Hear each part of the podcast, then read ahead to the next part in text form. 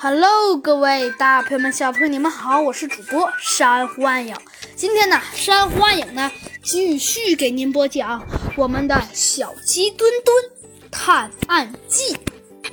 最近呢，从森林都市的探子呀，获得了呀一小部分关于破坏者联盟的消息。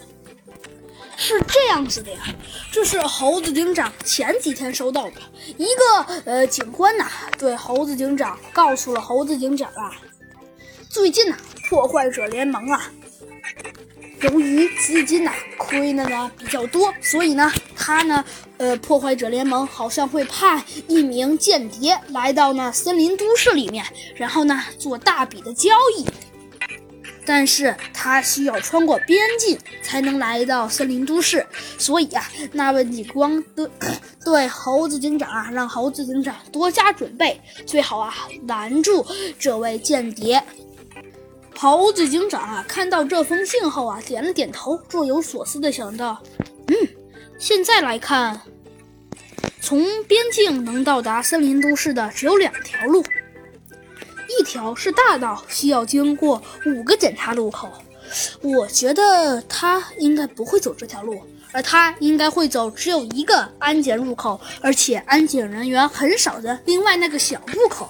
算了，我就亲自去那个路口等着他吧。果然不出猴子警长所料啊，一个炎热的中午，只见他一位彬彬有礼的鸵鸟先生。